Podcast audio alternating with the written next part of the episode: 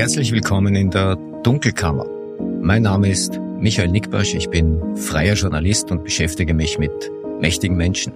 Also genauer mit der dunklen Seite der Macht.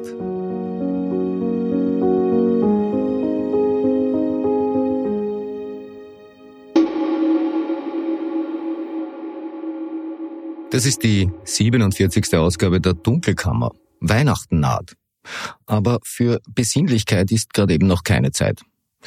Aber gut, ihr hört die Dunkelkammer ja nicht wegen der besinnlichen Momente. Da gibt's anderswo fraglos bessere Angebote.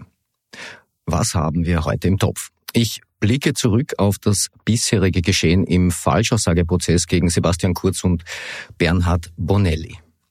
Thomas Schmidt hatte zwei Auftritte im Zeugenstand, Hartwig Löger hatte einen und der war insofern bemerkenswert, als Löger den Begriff des Erinnerungsdilemmas geprägt hat.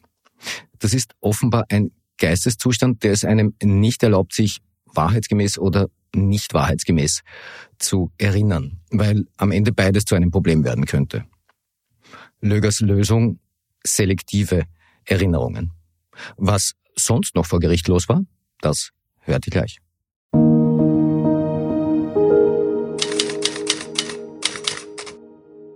Diese Folge erscheint am 22. Dezember 2023 und ich darf euch allen gleich vorneweg ein wunderbares Weihnachtsfest wünschen. Vor allem möchte ich mich für das Geschenk bedanken, das ihr mir im Jahresverlauf 2023 gemacht habt. Ein Geschenk, in dem ihr diesem Projekt und meiner Arbeit euer Vertrauen und vor allem auch eure Zeit geschenkt habt. Danke für mittlerweile insgesamt rund 390.000 Downloads seit dem Start im März, davon allein 64.000 im November. Ja, danke für achtmal Platz eins in den Apple Podcast Charts unter allen österreichischen Podcasts. Ja, und dazu drei Nennungen in den Best-of-Kategorien von Apple für das Jahr 2023. Die Dunkelkammer hat es in die Kategorien Beste neue Podcasts, Podcasts mit den meisten Followern sowie meistgeteilte Folgen geschafft. Das war übrigens Folge Nummer 15, das Gespräch mit Julian Hessenthaler.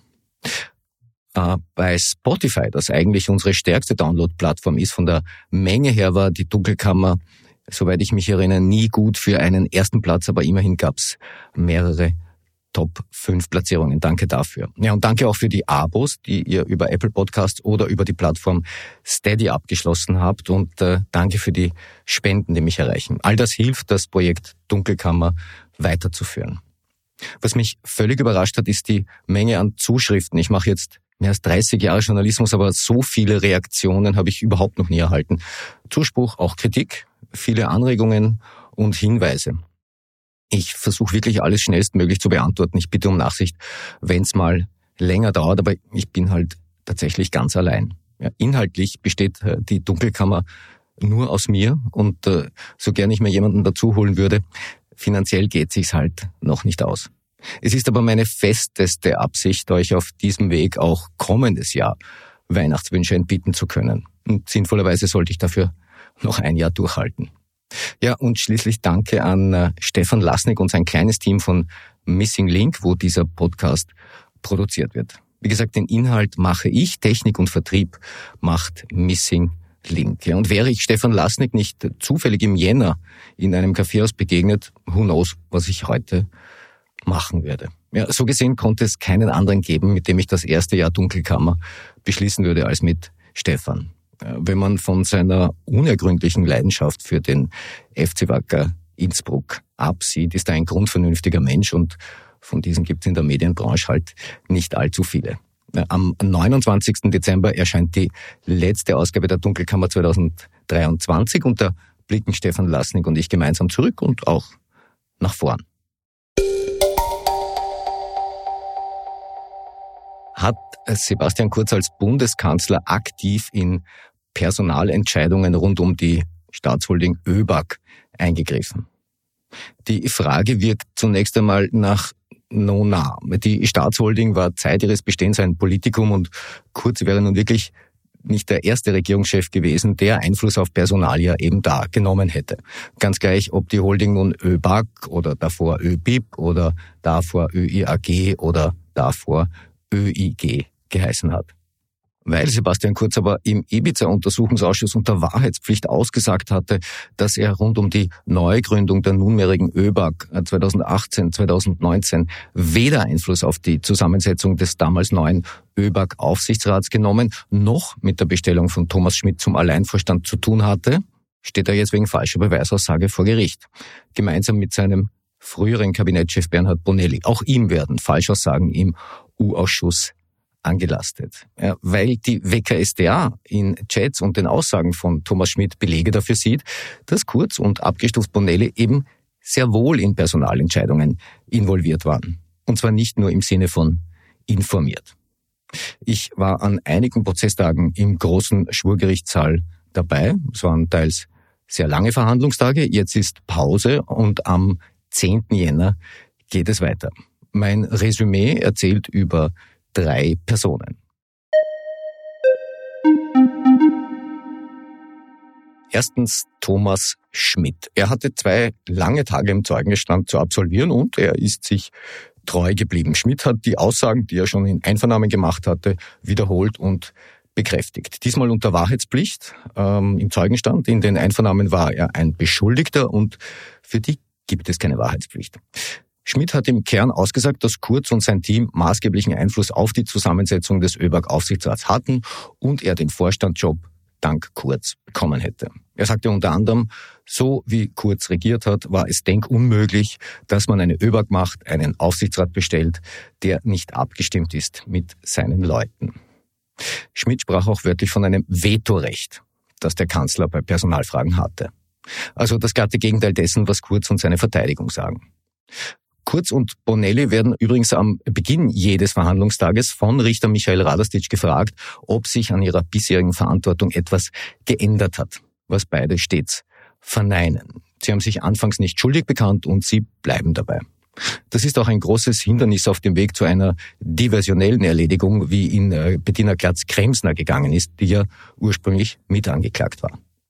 Bei Schmidts Befragung durch die Verteidiger Otto Dietrich und äh, Werner Suppan fiel mir auf, dass äh, sie seine Aussagen im Zeugenstand zu den behaupteten Interventionen von Kurz und äh, Team kaum bis gar nicht herausforderten.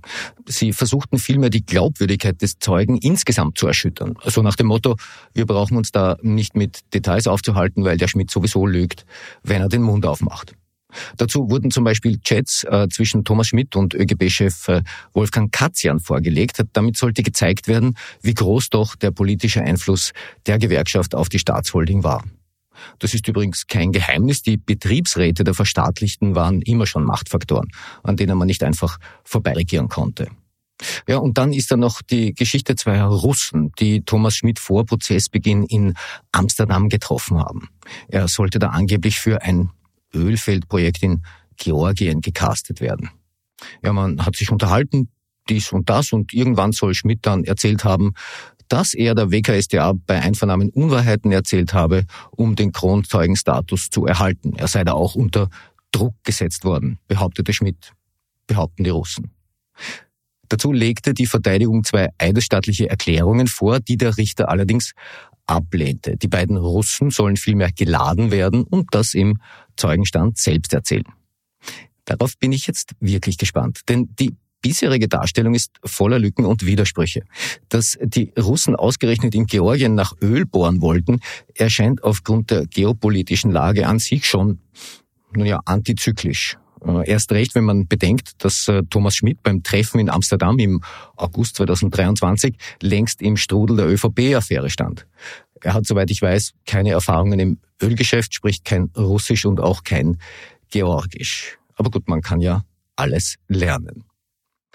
Wobei ich mich schon frage, wie diese angeblichen Aussagen von Thomas Schmidt bei den Russen angekommen sind. Denn nach meinen Recherchen unterhielt man sich auf Englisch, wobei aber nur einer der beiden Russen die Sprache auch wirklich beherrscht. Wie nun der andere Russe einer Konversation über die WKSDA, die Kronzeugenregelung, Drucksituationen in Einvernahmen und auch die Verlegerin Eva Dichert folgen konnte, wird er in seiner Befragung sicher aufklären. Gehört haben sie ja offenbar beide. Interessant ist auch, dass bisher niemand die Existenz einer Tonbandaufnahme auch nur angedeutet hat. Die Sache ist nicht annähernd auserzählt. Seid gespannt. Ja, Person Nummer zwei, Hartwig Löger, vormals äh, Versicherungsbranche, dann Finanzminister, jetzt wieder Versicherungsbranche. Löger hat in äh, früheren Einvernahmen und vor dem U-Ausschuss die Verantwortung für die Ernennung des Aufsichtsrats stets auf sich genommen. Wer da hineinkam, das habe er entschieden und nicht etwa Kurz. Den habe er nur informiert. Formell war Löger als Finanzminister auch für die Ernennung der sechs Kapitalvertreter und Kapitalvertreterinnen im Aufsichtsrat zuständig. Insofern ist das ja nicht falsch. Aus Lögers Sicht problematisch war aber der Umstand, dass in den Ermittlungen dann Chats, Sideletter und Aussagen zusammenkamen, die dieses Bild dann doch ziemlich erschütterten. Löger wäre demnach mitnichten so frei in seinen Entscheidungen gewesen. Er versuchte im Zeugenstand die Verantwortung für die Postenbesetzungen grundsätzlich weiterhin zu tragen, bekannte gleichzeitig aber ein, dass er heute gewisse Widersprüchlichkeiten in seinen früheren Aussagen sieht. Ja, und das führt zum Erinnerungsdilemma. Das ist ein Begriff, mit dem Löger vor Gericht seine nunmehr schwieriger gewordene Situation aufzulösen versuchte, weil er weder die Wahrheit noch die Unwahrheit sagen wollte oder konnte. Das führte dazu, dass er sich vor allem an für sein Narrativ nachteilige Chatnachrichten beziehungsweise deren Bedeutung wiederholt nicht mehr erinnern konnte. Andererseits konnte er bestimmte Daten, Begegnungen und Gesprächsinhalte wiederum sehr genau wiedergeben. In letzter Konsequenz hat Löger Kurz insofern ausgespart, als er die letztendliche Verantwortung für die Postenbesetzungen dann an Thomas Schmidt abgewälzt hat. Das führte allerdings zu einer kuriosen Argumentation Lögers an einer Stelle. Bevor der Manager Helmut Kern angeblich auf Wunsch von Kurz und Team Aufsichtsrat der neuen ÖBAG wurde, war Kurz auch der Unternehmensberater Martin Wagner im Gespräch gewesen. Löger wurde im Verfahren gefragt, wer Martin Wagner damals ins Spiel gebracht hatte. Seine Antwort Thomas Schmidt. Martin Wagner war dann auch ein Kandidat Lögers. Er hatte sogar eine Zusage, aber bekam dann schlussendlich eine Absage. Warum? Löger sagte, man habe ihm seitens der ÖVP mitgeteilt, dass man den Namen Wagner in der ÖVP nicht kennt. Wer ihm das mitgeteilt hatte? Abermals Thomas Schmidt.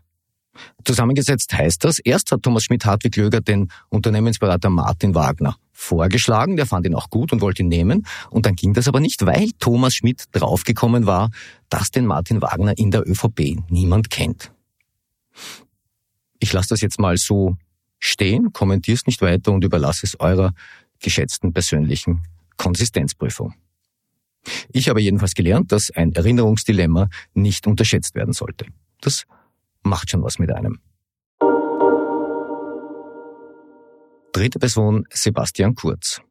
Hätte Sebastian Kurz Verantwortung für Postenbesetzungen in der Staatsholding übernommen, hätte er zwar Kritik empfangen, weil das mit dem neuen Stil dann doch eher nur ein Blabla gewesen wäre, aber so what. Er stünde heute nicht vor Gericht. Denn der Postenschacher, um den es da ging, der war politisch relevant, aber niemals strafrechtlich. Gut, über den Punkt sind wir hinaus. Kurz mag zwar nicht mehr Kanzler sein, die Routinen sind aber unverändert geblieben. Siehe zum Beispiel das äh, wiederkehrende Begrüßungsstatement an die anwesende Presse vor Prozessbeginn im Foyer des großen Schwurgerichtssaals. Ist ein bisschen wie früher beim Ministerrat. Anlässlich der ersten Befragung Schmidts wollte die Verteidigung die Befragungsroutine, erst das Gericht, dann die Staatsanwaltschaft, dann die Verteidigung, umdrehen, um vor der WKStA dranzukommen. Richter Michael Radostic ließ es zu. Ja, und dann wurden sehr schnell die vermeintlichen Belastungsbomben gegen Schmidt gezündet. Das war auch so angekündigt worden. Also Chats und die eidesstattlichen Erklärungen der beiden Russen. Ja, und das war, soweit es den Zeitpunkt betrifft, erkennbar auf den Redaktionsschluss von einigen Medien hin getaktet. Da wollte anscheinend jemand vermeiden, erst spät abends dran zu kommen, wo der Effekt dann medial womöglich verpufft wäre. Deswegen wollte man offensichtlich vor der WKSDA den Nachmittag besetzen.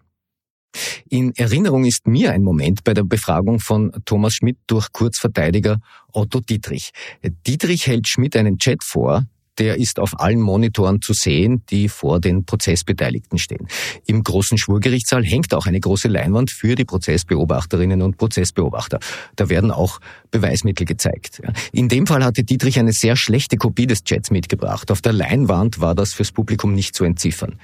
Das ist letztlich auch nicht entscheidend, solange die Prozessbeteiligten das lesen können. Um die geht's ja. Die schlechte Lesbarkeit ist dann allerdings Sebastian Kurz aufgefallen und er hat versucht, äh, Otto Dietrich, seinen Anwalt, gestikulierend darauf aufmerksam zu machen. Er deutete quasi auf die Leinwand, er deutete aufs Publikum und er versuchte erkennbar zu sagen, die Prozessbeobachter können das nicht lesen. Die mediale Rezeption war ihm wichtig, sie ist ihm wichtig und sie wird es auch bleiben, ganz gleich, wie dieses Verfahren ausgeht. Ja, und so wie es ausschaut, bekommt er diese mediale Rezeption unverändert. Bis wir zu einem erstinstanzlichen Urteil kommen, wird es jedenfalls noch dauern. Tatsache ist, dass dieses Verfahren die ÖVP auch 2024 beschäftigen wird, zusammen mit anderen. Ja, darunter etwa die Ermittlungen gegen Wolfgang Sobotka, dessen parlamentarische Immunität nun in der Causa Pröll Privatstiftung aufgehoben wurde. Ich hatte in der vorangegangenen Episode erwartet, dass das im Jänner passieren würde. Nun ging es doch schneller. Ja, und abschließend noch eine kleine Geschichte von daheim. Mein achtjähriger Sohn hat mich letztens in der Früh gefragt, was ich an dem Tag machen werde, und ich habe gesagt, ich gehe zu einer Gerichtsverhandlung gegen Sebastian Kurz. Den Namen kennt er, der ist zu Hause schon dann und wann gefallen. Ja, und äh, ich sage, dass Sebastian Kurz vor Gericht steht, weil er gelogen haben soll. Mein Sohn reißt die Augen auf und in dem Moment wird mir klar, welche Wirkung das eigentlich auf einen Achtjährigen haben muss. Ähm, dann habe ich ihm noch gesagt, äh, dass man dafür sogar eingesperrt werden kann. Okay, das war jetzt nicht mal gelogen, wenngleich es natürlich eine sehr theoretische Drohung ist, ja, was ich jetzt nicht dazu gesagt habe. Ja, und ich habe gemerkt, das hat ihm wirklich zu denken gegeben. Immerhin. In diesem Sinne frohe Weihnachten und ein noch froheres neues Jahr. Ihr habt es euch verdient. Das war die heutige Ausgabe der Dunkelkammer und ich hoffe einmal mehr, es hat euch gefallen. Feedback und Informationen gerne an redaktion.diedunkelkammer.at. Freue mich über konstruktive Kritik. Hinweise werden wie stets vertraulich behandelt. Bleibt mir gewogen. Ihr hört von mir.